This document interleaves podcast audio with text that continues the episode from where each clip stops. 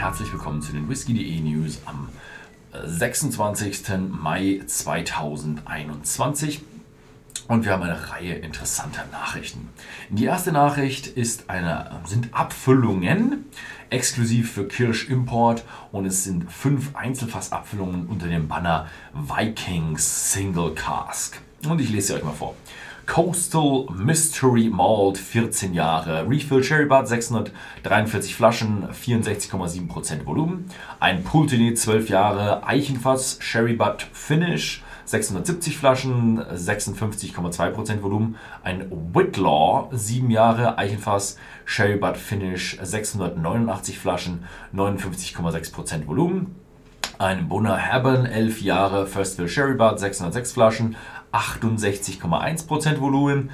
Carl Iller, 8 Jahre Eichenfass, Sherry Butt Finish, 690 Flaschen, 58,8% Volumen.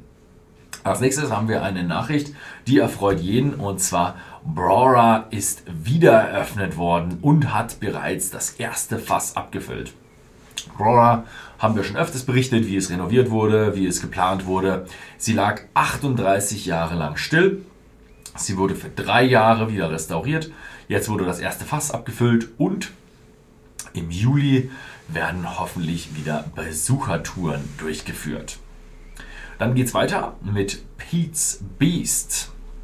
Davon gibt es jetzt eine 30 Jahre alte Version, also ein richtige Rauchmonster in Batchstärke mit 50,6% Volumen und 30 Jahren äh, nicht gefärbt, nicht kühl gefiltert. Insgesamt 1752 Flaschen und natürlich auch auf whisky.de im Shop erhältlich.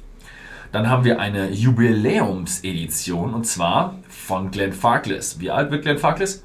185 Jahre alt wird Glenn Farkless. Ja, äh, die Jubiläumsabfüllung ist limitiert auf 6000 Flaschen, 120 Pfund, 46% ABV und bald auch bei whisky.de erhältlich. Dann haben wir noch eine 30-jährigen Glen Alaki in der Core Range. Und äh, das heißt also eine neue Standardabfüllung von Glen Alaki. Nicht gefärbt, nicht kühl so wie man es kennt. 48,9% Volumen und bald erhältlich bei whisky.de, aber aufpassen, sehr, sehr limitiert, nämlich ja 30 Flaschen. Uh, Timoris Beastie, Meet the Beast heißt die neue Abfüllung und es ist eine Cask Strength Limited Edition, also eine Fassstärkenabfüllung in ja, limitierter Ausführung. Greift ausschließlich in Ex-Bourbon-Fässern und soll so ein bisschen die wilde Seite von Timoris Beastie repräsentieren. Limitiert auf 3600 Flaschen für circa 50 Pfund. Wann der so nach Deutschland kommt, hm, müssen wir noch schauen. Dann haben wir einen Heaven's Door und Red Breast, die kooperieren und kreieren zusammen einen Whisky. Der Whisky wird ein 10-jähriger Heaven's Door sein und der hat ein 15 Monate Finish in Red Breast Whisky Fässern bekommen.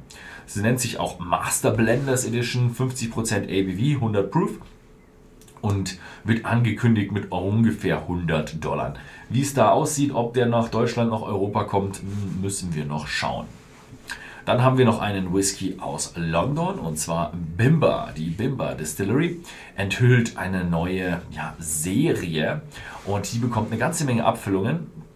Und zwar wollen die, äh, jede Flasche repräsentiert eine andere Haltestelle der Londoner U-Bahn, der London Underground.